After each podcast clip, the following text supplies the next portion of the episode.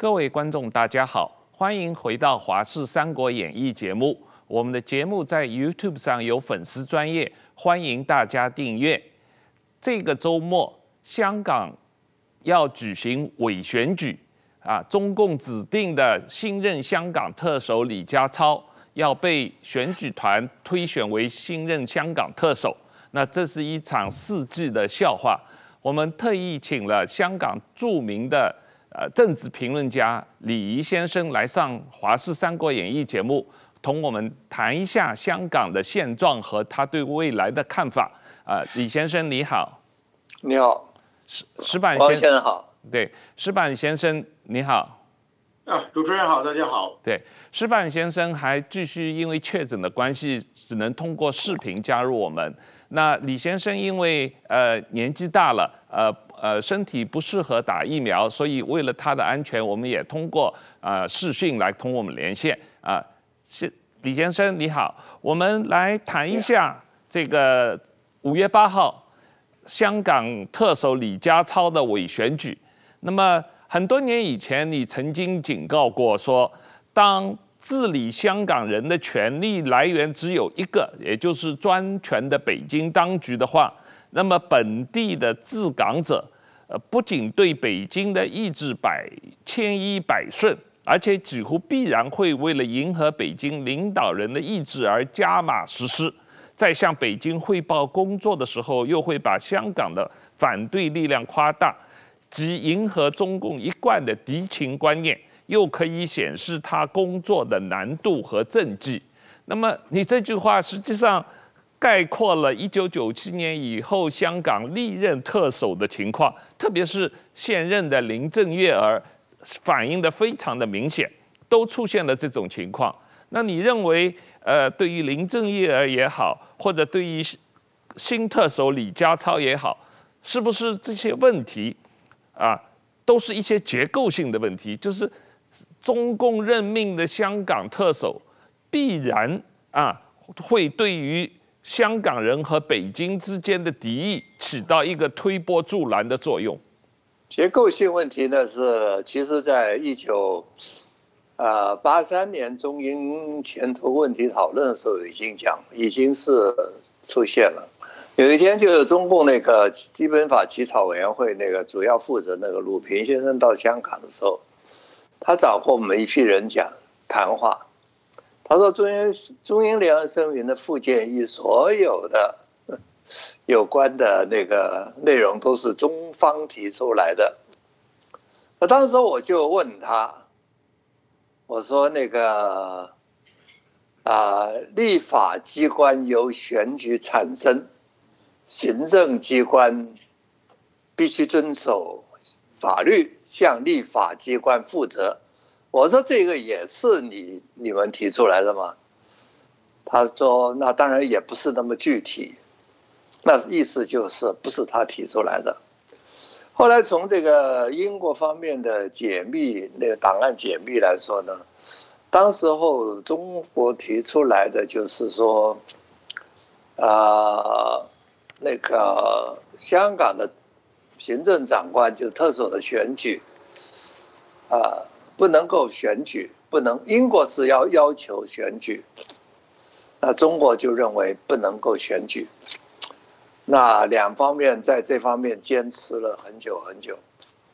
后来英国就提出一样东西来，啊，就是说，那这样子好了，立法机关全部由选举产生，但是行政机关要对立法机关负责。那意思就是说，行政机关呢，间接向市民负责。那我们了解的选举都是按照那个两个人权公约里面所讲的普及而平等的选举嘛。所以中方就同意了，但是就是交换的条件就是行政长官由协商或选举产生。所以这个就变成了变了味了。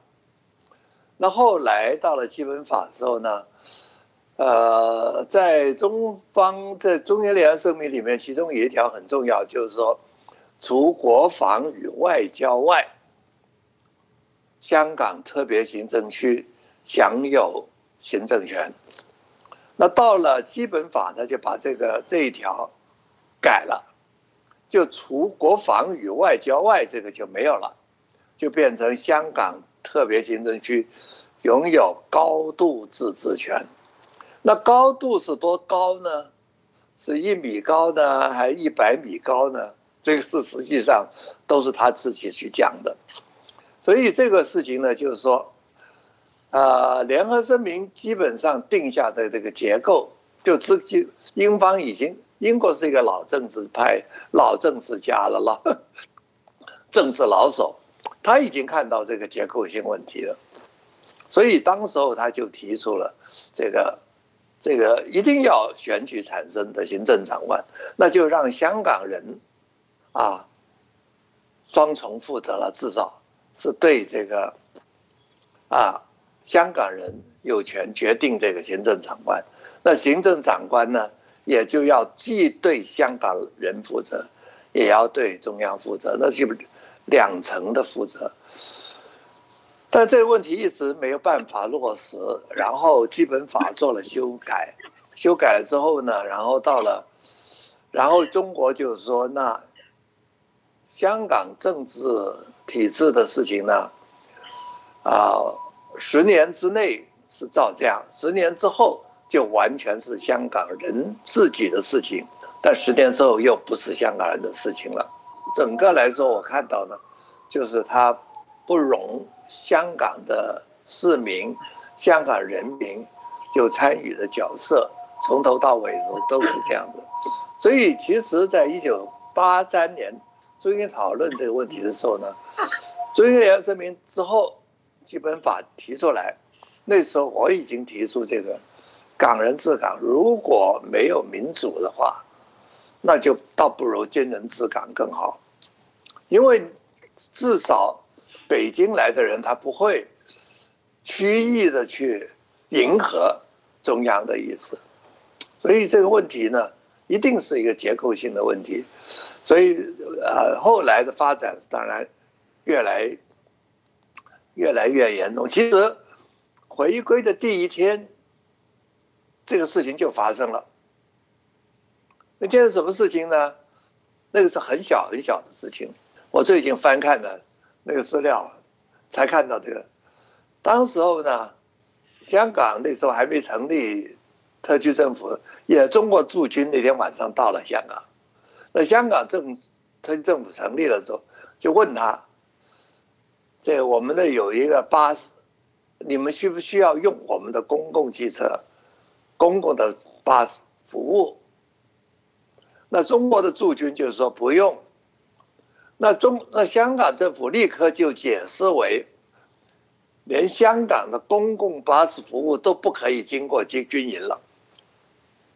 意思就是说，那天呢，本来要有很多学生要坐车要去那里上课了呢，去那个附近上课都不能坐车去了。所以你第一天他就看到他他讲的一句话，你老板讲的一句话，也许还不是这个意思。啊！但是下面听到的人，就立刻会迎合他这个意思，把他再加码。所以第一天就发生了，不是说二十二十五年来才发生。那到了政府后来，就是一直一直，每一个特首都是为了，因为这个有些事情啊不合北京的意思，都没有做满嘛，都没有连任了，所以。这个事情真确确实是一个结构性的问题。石板先生，你怎么看今年五月八号的香港特首的选举？那对于李家超来说，完全是一场伪选举嘛？啊，他是北京指定的，也没有竞争对手，然后呃百分之一百会被选上。那这样的一个选举，对于整个刚才李先生谈的这个呃香港特首，对于中共领导人和香香港人民之间的这种呃结构性的问题，是不是会进一步的恶化？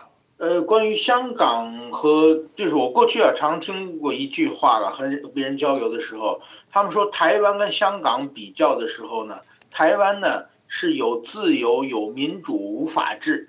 当然，这无法治就是法治还不够的意思了。就是台湾对司法改革，大家对司法的不相信还是很高的。呃，所以说呢，台湾是有有绝对的民主，大家完全可以自由出来选举，也有绝对的自由。但是在法治方面，还是有留着一些威权体制呃的地方，还是有一些不合理的地方。这个呢，需要呃政府再继续改革下去了。这是台湾的状况。但跟台湾比起来呢，香港是有自由、有法治、无民主这么一个地方。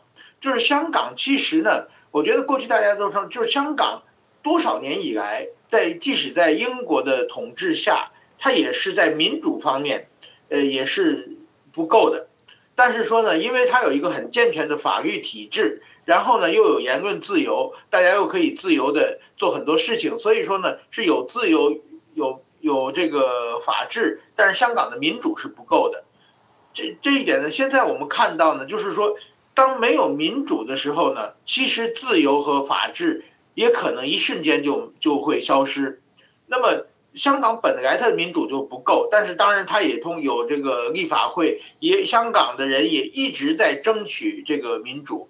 呃，就是但但是说呢，过去呢，就是说怎么说呢？和中国一直谈的，好像一开始是二零一七年之前要实现。呃，比如说这个特首的直选等等，这方面呢是也是香港一直抗争的对象嘛。那中国一直往后拖，一往后拖，拖到后来以后就干脆呢，呃，结果二零一七年的直选直选特首不但没有实现，而且这一次国安法推行之后呢，不把香港的所有的就是说，呃，不但是特首选举，呃，往后退了大一步，就变成单一的候选人了。然后呢，香港的立法会也是被稀释掉了更更多的民主的成分，等于香港一下子完全退下来了。我自己呢一直认为呢，就是说现在的香港的这种呃这李家超选举呢，还不如中国内地的。中国内地的现在很多地方的有的时候呃市长选举，或者是中国的比如说一些选举也也有一些差额选举嘛，也就是说两三个人呃。这个出来选，当然最近越来越少了，就是有两三个候选人只选出一个，呃，现在呢就变成李家超就一个中央指定的一个人，然后最后呢，呃，所有人都是自己人，所以说香港的模式呢，不但比中国比照中国国内，现在比中国国内走得更近了一步了，所以说我觉得，呃，这这点是一个很遗憾的事情，而且我觉得香港这个李李家超上来之后。现在过去对林郑月娥的批评大家是很多的，但是说现在看起来，就是说这李家超上来以后，一定会比这个林郑月娥更加变本加厉，因为他完全是他的权力来源完全是来来自于北京。那所以说，我觉得呃，这是一个怎么说呢？香港可能在今后呃蛮蛮长的一段时间啊，就是在你呃可能香港的所有的这个民主化运动、言论自由这方面都法。包括法治，可能也要进入一个怎么说呢？一个严冬的一个时代了。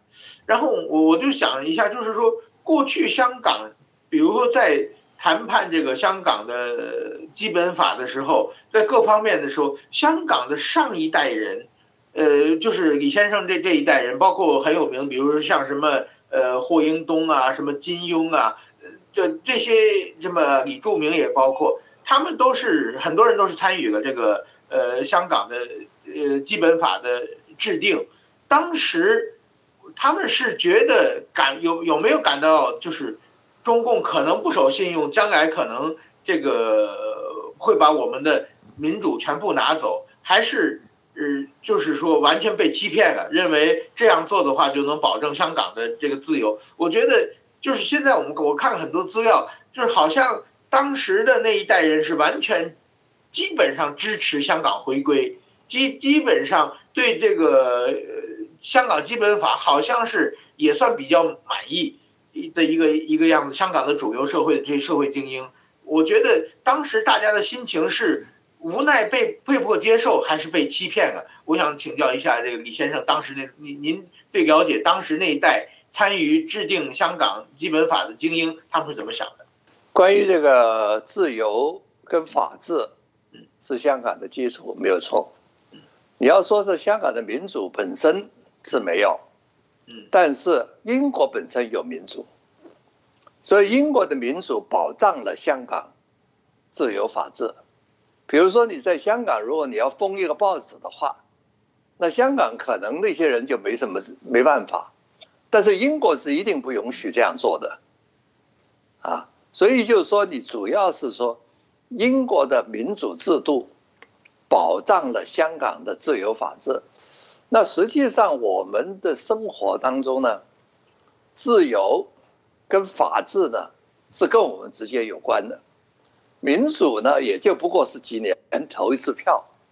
大多数人不觉得民主跟我们真的有关。那反正是英国已经能够保障了我们的自由法治，所以大家就各显神通。香港为什么成功呢？就是因为它不需要付出民主的代价，民主要有代价的，有效率的代价，还有要争吵的代价啊啊！民主是按照丘吉尔的说法，就是一个最糟糕的制度，除了以前曾经试过更坏的制度之外，嗯，所以问题是说我们看不到，大多数人是看不到。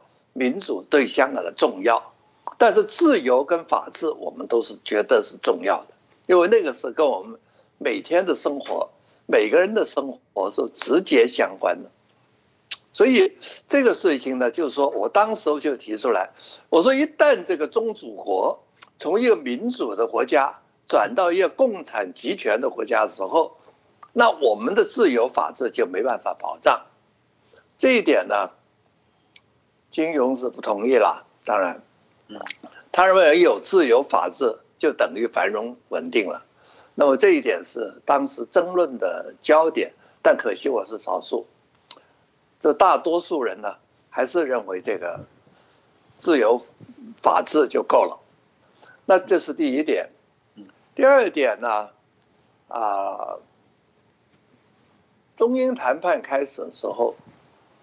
啊，那时候的民调是百分之七八十、八九十支持维持现状。只有极少极少数的人，应该不到百分之十，认同中国收回香港、民主回归这个事情呢。那时候没有人提出来，大家不重视民主，而是重视英国要继续留下来，用主权来换治权。当当时是情况是这样子，那后来为什么会有提出民主呢？是因为是八九年的六四事件之后，那香港有人，而基本法所不断的被中共的那个修改呢，使那个民主的体制呢，就是就是中英联合声明，我刚才提出来那那两条啊，不断的修改下面呢。大家也看到了，就是说，广式靠基本法，靠中共的承诺是靠不住的。关键是要中国实现了民主，香港才可以有民主。所以这个民主运动是这样起来的。那到了九七年的时候呢，我的看法是，如果当时候还是中英前途问题讨论，到一直到。联合声明签署到八九年民运，还是大量的人去移民，或者呢，他们不是移民，是移民之后再回来，就是拿一个外国护照作为一个一个护身符。我们说啊，就说我是外国人的身份。所以你要说他相信中共会用民主治港这一点是绝对是，绝对是少数。民主争取民主那些人呢？他只不过是希望增加多一点点在香港的制衡力量，就香港的民主力量，也就是说，在中共的收回主权之后，香港人可以自己选立法会。那么选就是按照基本法了，这立法会由选举产生，是由普及而平等的选立法会。那选了立法会之后，那至少。可以制约这个行政长官，至少对政府可以有一定制约作用，并不是说我们认为这个就是这个香港就民主治港就是啊万事大吉了，并没有这样子。即使到了回归那一天，香港人还是对这个整个中中中国是各个城市大肆庆祝了。但香港那天下了大雨，不关心这个事。然后我认为接受这个是无奈的，无可没有选择。下面再接受中共收回香港，因为英国跟中国谈判交回，那我没办法，没有选择。在没有选择下面，我们要选择一样东西去多多少少制约。这个那个行政长官制约这个香港的行政机构，那就是立法会的选举。那就是说呢，整个来说呢，就是说，从九七回归之前，我们就不相信中共。大部分人，九七回归之后是越来越不相信中共，这是肯定的。没有，从来没有试过会相信过他，这是肯定的。这是我。这是我几十年的经验是肯定的，但是有没有办法呢？我们想办法，努力的少数人去想办法，多数人是觉得无奈，啊，倒不如是逃命 更要紧，离开更要紧。所以这是一个，如果说是香港多数人支持民主回归的话，那你只要看一下那个。香港回归当日，香港民众的反应，现在你还可以看到，你就明白到底是怎么回事。没有这回事，没有香港人支持民主回归，也没有人提过民主回归这件事情。那是没有办法当中的一个办法，想出来的一个稍稍稍可以制约的办法。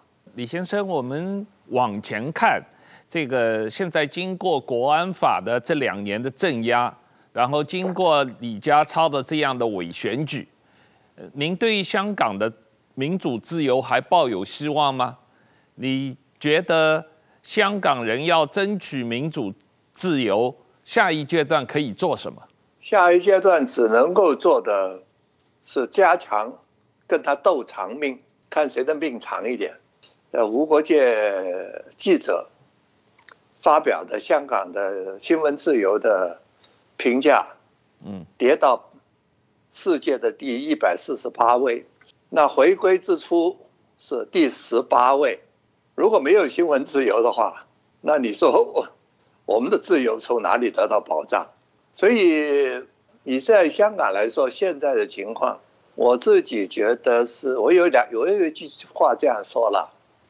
国安法通过之后，我就这样说：我现在香港情形呢，是不需要时事评论员，因为人人都可以评论，大家都知道发生什么事情，甚至人人都可以讲，都会讲，但是人人也都不可以讲，因为会有法律的风险。所以到了这种情形下面，你说我们能够做什么事情？我想不出来可以做什么事情。我只想到的就是说，香港人是更加强的本土的意识更加强，更加坚定的相信自己是香港人。这一点呢，倒是真的是跟以前是有很大很大的区别。回归之初，大多数人认为我们是香港的中国人，或者是中国的香港人。现在你要问他们。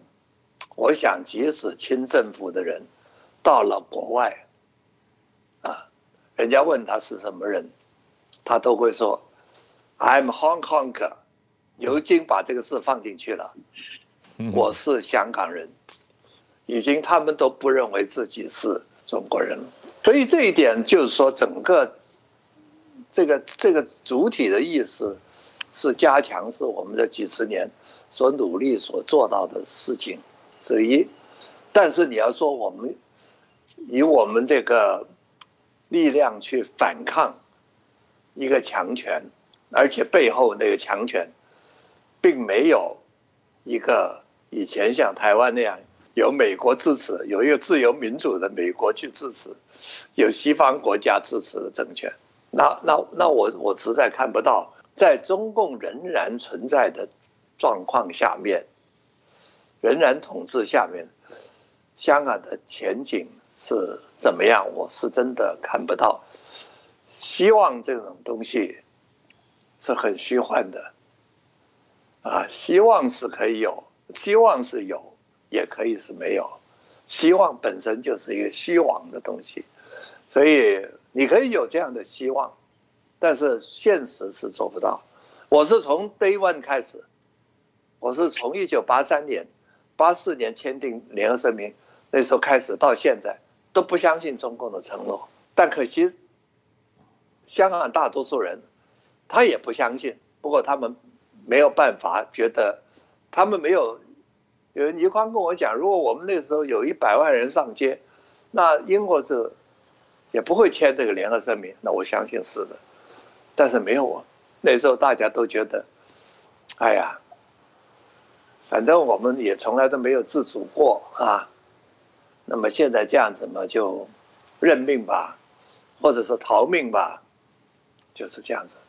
所以这个这个抗争的事情是慢慢慢慢慢慢慢慢发生的，这个我以前想象不到。不过。到目前来说是，应该是看不到，就是说只能够跟他斗长命了，就是啊，我这一代大家看不到了，就下一代呢就跟那个中共斗长命。如果中共的政权还存在，那香港的情况呢也就不会有改善。真正的真正的，我不讲，我已经不讲民主了，民主已经不可能了。就香港的自由，原有的自由。原来的法治，那已经不存在了，已经沦落了，已经整个沦落，已经彻底崩溃了，可以这么说。这两年非常明显啊，自从国安法实施以后，香港的自由和法治彻底崩溃了。不过你刚才有提到关于呃香港的本土意识，特别是经过反送中运动所体现出来的香港的本土意识，呃，非常的强烈。你认为这样的本土意识，对于这个抵抗香港啊呃，对于香港抵抗中共对香港的压迫，还是呃有效效果有有有意义吗？你觉得这样的本土意识现在还很强烈吗？本土意识只有比以前更强烈，而不会比以前更差。本土意识有意义。但是目前在强权下面是暂时看不到它有效果，可以这样说，有意义跟有效果是不是同一件事情？当然，所谓得民心者得天下了，历史上是这么讲的，现实是也不见得就是这样子。就得天下呢，他也不不一定就是要得民心啊，也很那所以呢，我自己认为。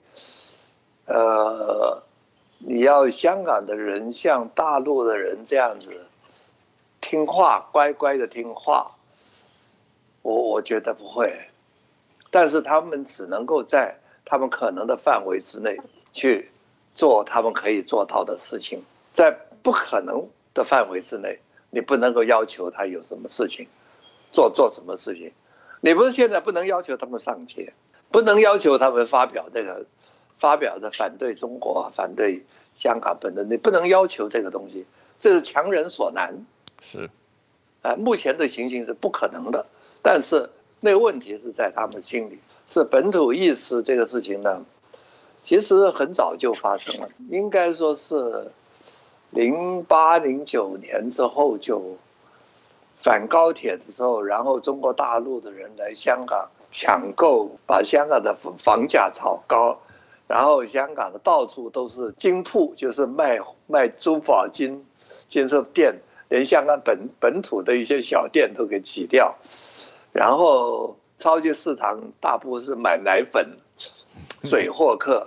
然后大陆来香港的人，有些人就完全不守秩序，在街上就大小便叫小孩。所以这所有这些事情呢，是香港人觉得你们你们来了，我们就就已经不是我们原来的香港，所以那个本土意识那时候就就产生了，这个是慢慢慢慢增长起来，但是好像是到二零一三年还是一四年，牛津字典才把 Hong Kong 这个字放到那个字典里面去，以前呢是。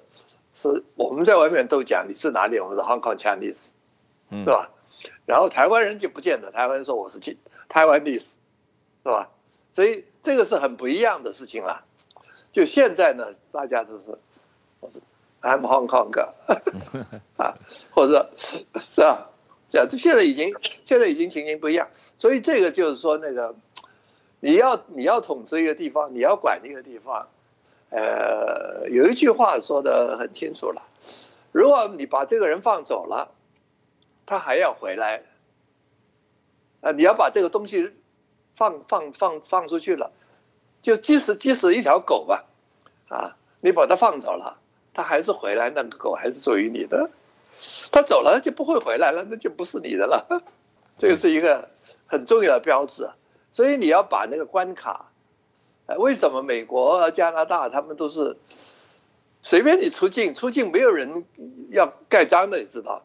不需要通过移民局的，啊，入境是要，出境是不需要的。是你走好了，你走就会来，会回来嘛。但中国就严的不得了，啊，就连那个拿护照都是困难的事情。那现在香港也立了个法，说政府有权阻止任何人出境。你搞金融的你就知道了啊，是啊，钱可以流出，它才会流进嘛。如果钱都不能流出的话，怎么会流进呢？所以这个事情是很很清楚的事情。所以就是说，本土意识是一个整个社会，我们从长远来看，是一个最基本的东西。本土意识的，我不认为会回头。是不会减弱，而且本土意识呢，是香港永远永远不可能在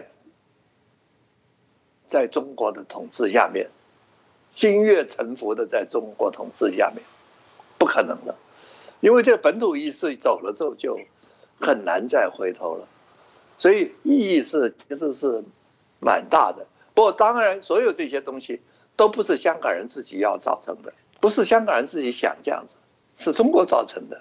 如果他按照真正的按照中英联合声明，按照基本法的话去做的话，基本法第二十二条怎么规定呢？基本法第二十二条规定是中央各个部门、各个地方不得干预香港按本法自行管理的事情。他有他有遵照遵遵照这一条去做吗？如果他能够遵照这一条去做，所有的事情都不会发生。所谓本土意识、港独，这所有事情都不会发生。如果这些事情发生了，不是香港人的问题，是他的问题。所以我们要必必必须把这个弄得很清楚。这个石板先生，呃，刚才呃李先生谈到了这个香港。争取自由民主的前途和可能发生的情况啊，还有香港本土意识的发展，他的一些看法。就你看这个下一步，这个国际社会对于支持香港人争取自由民主的呃斗争，还有什么事情可以做的来帮助香港人？呃，首先我觉得就是说，按我来观察，就是香港。呃，因为多多少年来我在北京住的时候，我也经常去香港采访，特别是每年的六月四日天安门的时候，都在维多利亚公园有一个很大的集会。那么香港多少年以来一直在企图改变中国，就香港的一部分人希望中国变成民主化。那么作为中国，如果是一个中国是一个比较开明或者一个比较温和的一个领导人呢，他会容忍这种事情。呃，就像邓小平啊，这个江泽民、胡锦涛。就 OK，但是说变成了习近平一个又心胸狭窄又好大喜功，又这个做事又非常狠辣的人的话，对他来说，他绝对不能允许香港企图改变中国这件事情。所以他在此之前他一定要企图改变香港，这个我觉得是一个根本性的对立。那么，呃，中习近平他要改变香港的话呢，呃，中国的领导人就是说，一个是他认为香港出问题，一个是议会，一个是教育，一个是媒体。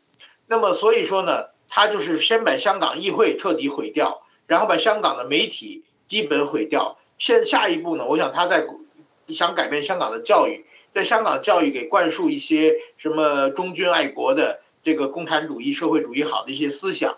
那么。当然，它这个效果教育有多大的效果，我们还很难说。但是说它企图在根本改变香港。那作为香港的民主化呢？民主化斗斗争呢？我觉得他们有这个任何民斗争有几个阶段啊？第一个是议会斗争嘛，就过去香港是在议会上抗争嘛，议会斗争已经没有了。然后下一步呢是街头抗争嘛，在街头上我跟你抗争，就是过去一百万、两百万反送中的游行。但街头抗争现在已经也不也不可能了。那再退一步呢？那就变成一个法庭的抗争嘛。那么现在在这个李卓人啊，或者在这个黎志英，呃，在他们法律的时候，我们还有很多人去法庭支持。但是这个李家超上台之后，我想香港的法庭抗争也基本没有余地，就是基本上让北京说判多少年就判多少年，基本上法庭抗争也失去了抗争的手段。那么。下一步呢，就变成海外的抗争了，就像很多香港人流亡到海外，通过海外呃的努力，才争取香港的这个自由、民主和法治。那么，其实这个海外抗争在历史上有很多很多的前例啊，就是说，像现在的西藏流亡政府的达赖喇嘛也也是，像新疆的热比亚带领团体也是，像这个当年台湾的。台独在海外的，像彭明敏啊、许信良他们也是属于海外的抗争，但是所以全世界呢支持香港是一个，我觉得是一个大的趋势，这个是没有问题的。但是说呢，我觉得香港人的海外抗争和别的地方的海外抗争有一个比较大的区别是啊，就是海外抗争，我觉得需要几个，要大家来帮忙来支持，你需要几个条件。第一，你要有自己的领袖，就像一样达赖喇嘛那种。非常强有力的领袖，然后呢，还要你，你有自己的理念，你到底想要什么东西？就是说，现在香港人的，我也问的问了很多香港人在海外，就是他们对香港的，就是说未来是非常广阔的。有的人就是说我只一步就要香港独立，当然这个还是一小部分。有的人就是说啊，那个五大诉求缺一不可。对，有的人呢说，我们就想回到。这个国安法实施之前的状况，所以说香港人的诉求是真的从左到右是非常广泛的。呃，这给我的感觉是这样啊。当然还有一个就是也没有一个强有力的一个团体，就是说你要抗争需要就领袖团体这些都有嘛。所以在这种情况之下呢，香港这几年当然有很多的我们海外的媒体也也就是采访很多香港人各方面，就是说这方面因为香港它的。抗海外争取海外抗衡的力量没有凝成一股势力，所以说呢，大家帮忙只是说啊，香港呃今天呃苹果日报又被关了，香港人很可怜。今天谁谁谁又被抓了，香港人很可怜。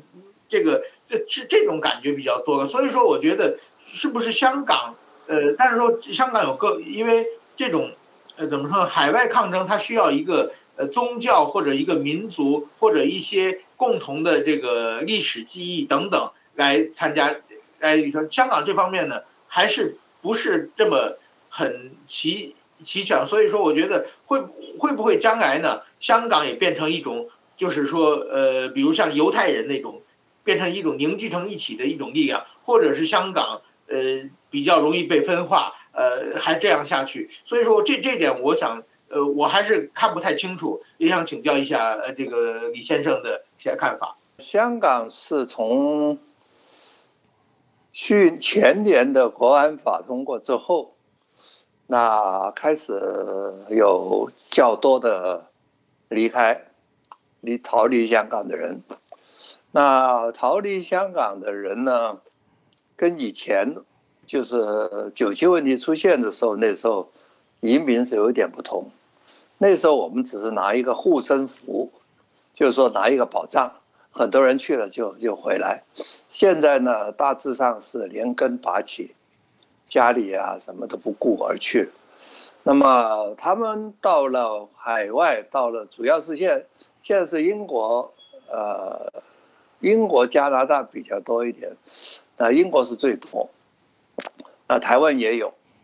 那首先他们自己要安家立业，跟以前呢就是去外面立刻像八九民运之后，很多人逃亡，立刻就有很多很多支持啊保护啊不一样。那现在很多是中年的人，有些是在香港已经蛮成功的人士，他们也移民了。那首先，他如果到了英国或者到了台湾，或者到了什么地方的话呢，他首先要首先要安定下来。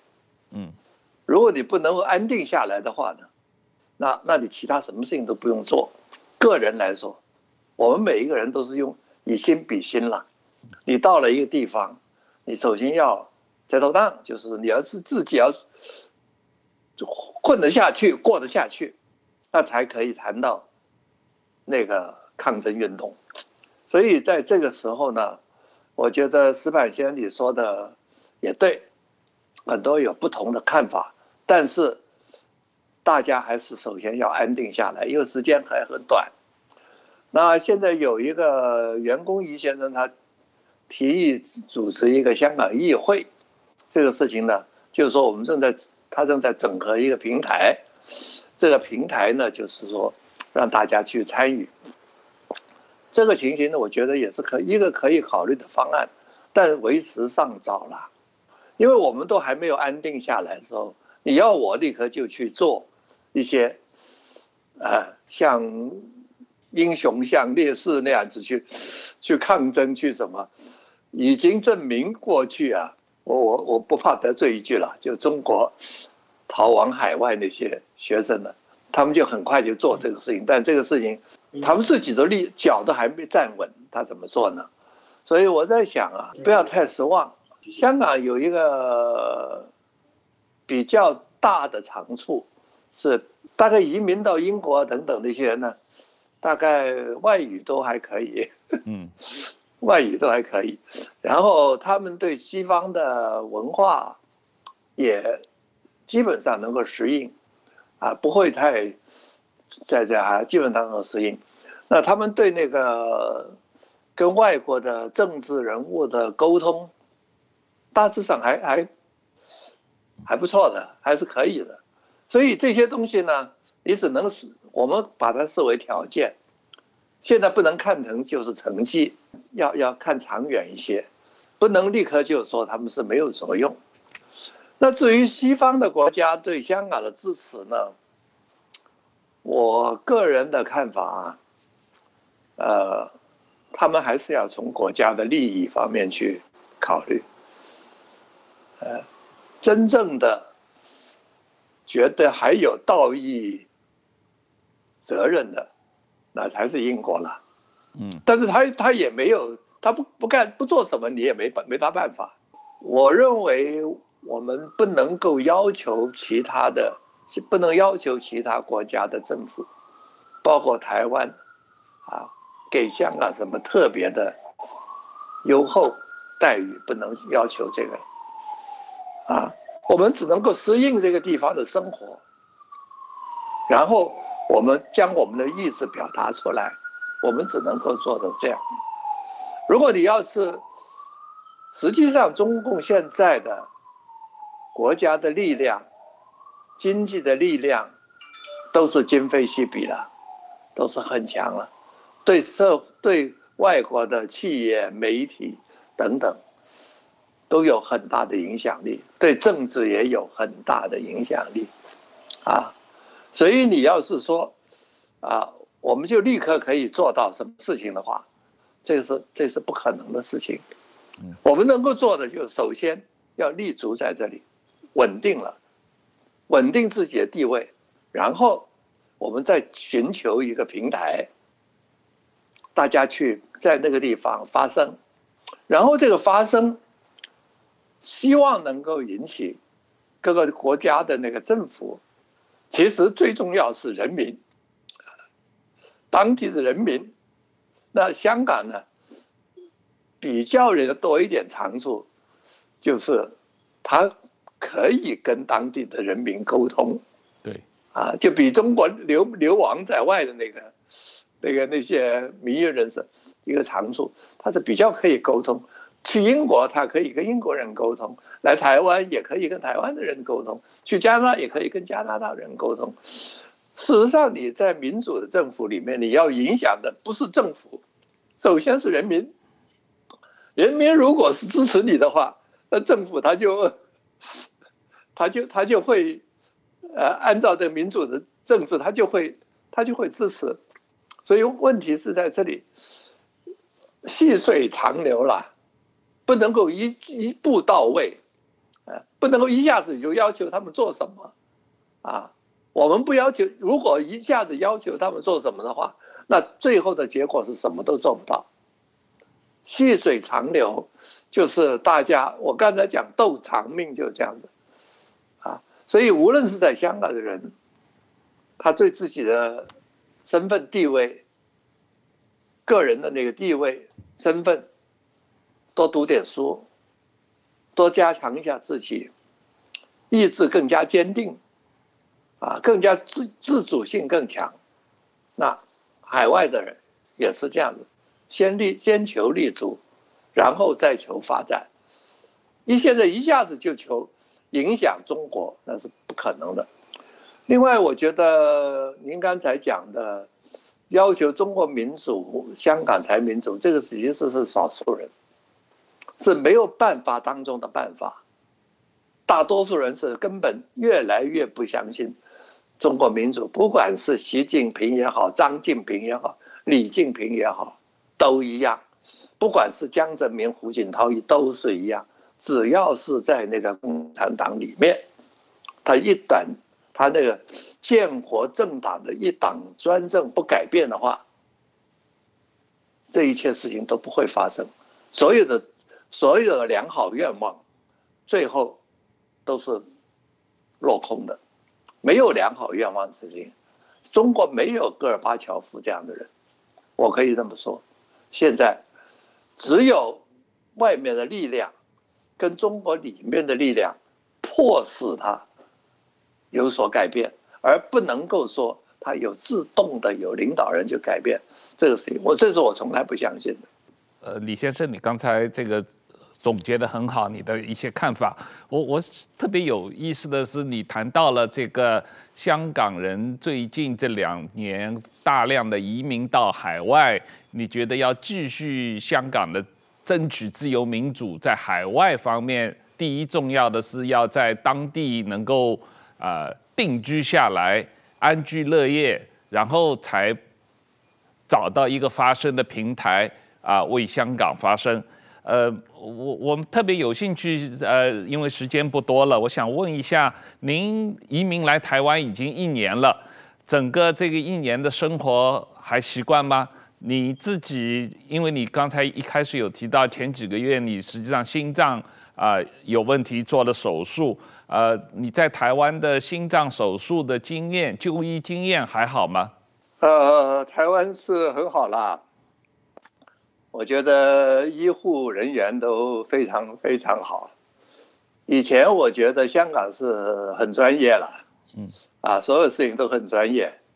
那台湾的医护人员除了专业之外，还加了几分的温柔啊，啊，所以关怀了。比如说，每一次扎针下去都讲一句：“啊，你忍耐一下啊，这样子，就让你心里比较窝心一点。”呃。关顾我的医生也是非常细心，非常好。呃，我这个心脏病是虽然是突发，但是现在回想起来，如果你要看我在时代革命里面的讲话的时候，那声音也是有点沙哑。其实应该是潜伏很久了，所以那个不能说是因为来了台湾 才会激发我这个心脏病，不是这样子啊。嗯，我是很幸运能够在这里能够啊、呃、暂时定居，我还不是移民，嗯，我只是拿一个就业金卡来这里，暂时暂时居留。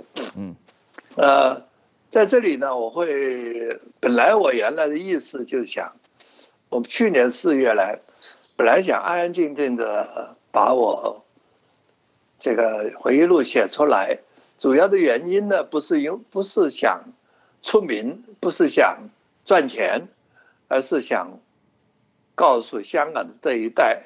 下一代、下下一代，曾经自由的香港是怎么样子的？啊，我本来只是这样，但结果后来是来了这里之后，《苹果日报》也封了，一些比我讲话更加应该说更加温和的人也抓了，所以我就变成在这里住下来了。呃，经验经验是很不错。就是说，以我生病的过程来说，经验是很不错。当然，我不能说是说整个的都适应，因为说实话，在香港我居住了七十多年了，七十年了，那那里真的是我的根啊，那里是我生活的地方，我成长的地方，我不可以放弃，这是肯定的。但是除了那里。以文化，以老朋友，以这个，呃，我熟悉的文字、语言等等来说呢，啊，这是一个，我我觉得是一个我可以选择的地方。呃，谢谢你，呃，移民来台湾这一年多，一直在写你的回忆录，叫做《失败者的回忆录》。那呃，最近我们也几乎每天都在你的脸书上看到你这个写的这个新的这个失败者回忆录，不断的在写啊。那这个希望有机会我们要另外再跟你专门做一集这个节目来谈一下你的这些回忆录的中间提到的过去七十年的你在两岸三地的这这些这个呃经验和这些这些呃。呃，特别是你这个认识的这些人物和你这跟你交往中发生过的大事啊，这个可能要我们得另外做一集专题来来同你谈这个问题。最后简单的问一下，就你看来，你来了台湾这一年多，你也呃多多少少会有接触到一些香港人在台湾移民或者在台湾定居居留的这个情况。就你看来，呃，你希望台湾的政府。还有什么事情可以帮到这些香港人的？呃，现在是民主的体制已经建立起来，啊，我觉得台湾的最重要的还不是政府，还是老百姓，要人民去真的去了解，去真的是关怀，关怀的不是香港，关怀是台湾，啊，关怀台湾的命运。知道实是就是就是像这个呃美国的开国元勋呃这个 Thomas 讲讲的啊，的对自由要保持永恒的警觉，是。因为香港这个自由一下子顷刻之间就没有了，所以台湾不能够说我们现在已经得到了很多东西，已经所有了所有东西，我们就安枕无忧。我想大多数人还是希望台湾能够安定，台湾能够安定，其他的事情，他们能够帮助香港多少？那是，那是要我们跟台湾的老百姓去接触，要台湾的老百姓知道，台湾人民觉得有，比如说，呃，选举嘛，上次选举嘛，就是因为香港那个画面影响到台湾的选情，就是说。人民是决定了，影响了政府，所以我倒没有想到，台湾政府是不是要通过什么法律啊，什么东西啊？这个这这个要求我倒没有想，我在想是说，我们首先让台湾的人民，台湾的老百姓，啊，首先要自己对自由警觉，嗯，对自己的自由，对自己的安全感到有警惕性。啊，然后他能，这是这就是我们的愿望，啊，我们的愿望不是希望香港在台湾得到什么支持。我们的愿望是希望台湾能够安定，啊，那台湾能够安定的话，我们就能够安定，我们就有了发声的平台，我们就可以跟通过对台湾的社会的影响，比如说通过你这个节目对台湾社会的影响，告诉他们香港发生了什么事情，这就是我要做的事情，也是我觉得来到台湾要来做的事情。你组织什么东西，要求通过什么法律那些，只要老百姓觉得要的时候，我不相信政府就不肯做，啊，所以这个民主社会到底还是我们最重要的目标，还是做人民的工作。我而我们自己本身，既然安身立命在这里，我们也要做这个事情啊，也要跟人沟通啊，还是要跟跟一些媒体的人饮茶啊。我还是要接受你的访问啊，还是要谈这些事情啊，所以这些都很自然发生。我并不是要说马上建立一个平台，要马上要要要政府做什么要做什么，要开放什么要开放，我不要这个，不是要这个，不是我要的，我要的只有我其中我所要的只要一样，就台湾的安全。是啊，台湾人如果是真正的用。